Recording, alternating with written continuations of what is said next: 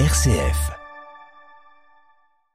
Il est 8h23 et nous allons, comme tous les matins à présent, prolonger cet entretien en compagnie de Jean Pruvot. Bonjour Jean. Bonjour Simon. Alors Jean, le mot qu'on va définir ensemble ce matin, c'est le mot poisson, pour poisson d'avril. Non, je, je plaisante, Jean. Ah J'imagine votre grand moment costume. de solitude. Ah. Exactement, le mot costume. Alors plus sérieusement, le costume, le costume politique, qu'est-ce qu'on peut dire de ce mot? C'est à la fois un mot ancien et récent, et ce n'est en effet que qu'en 1747 que costume a désigné la manière de se vêtir particulière à un pays, à une époque, une condition, et en fait, entre la coutume et le costume, ben, se sont tissés pour le moins des liens, puisque l'origine en est la même. Alors vous nous racontez d'où viennent ces deux mots? Volontiers, tout part en fait euh, il y a 6000 ans d'une racine de l'indo-européen, cette langue qui a irrigué le latin, le grec et l'immense majorité des langues européennes. Alors quelle racine indo-européenne? Souhait, marquant l'appartenance d'un individu à un groupe.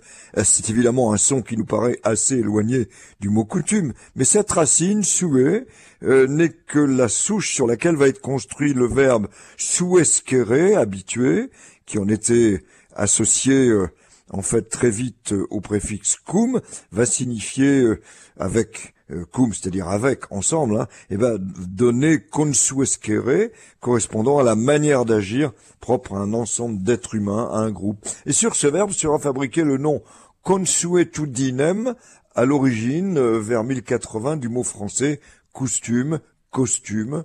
Le costume, la costume d'abord, vite devenu la coutume, a dès lors le sens général de manière habituelle d'agir, avec bientôt un concurrent, le mot habitude. Or, ce concurrent, en prenant en fait le relais au XVIe siècle, va ancrer le mot coutume dans un sens plus particulier déjà acquis, celui d'un usage propre à une collectivité et transmis de génération en génération.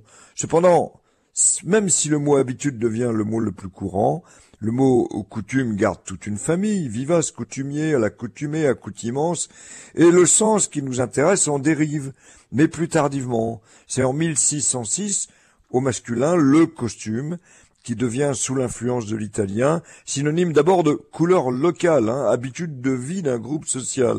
Et au XVIIe siècle, ben, l'aspect le plus visible en est évidemment la manière de s'habiller. Et voilà comment le costume devient la manière de s'habiller conforme à un groupe social. Puis au XIXe siècle, il démarque encore plus précisément le vêtement masculin, cette fois-ci sous l'influence anglaise, la veste, le pantalon et le gilet. On a vu aussi le vêtement féminin. Quant au Québec, ben, il garde un autre usage du mot que nous avons perdu. Lequel? Eh bien, si nous avons euh, bien sûr le costume trois pièces avec même la formule le costume cravate, eh bien nos amis québécois y ajoutent le costume de bain, formule qui en France a disparu au profit du maillot de bain. Bon, alors il n'est pas conseillé évidemment d'arriver en costume de bain, même avec une cravate, dans une soirée où le costume est de rigueur.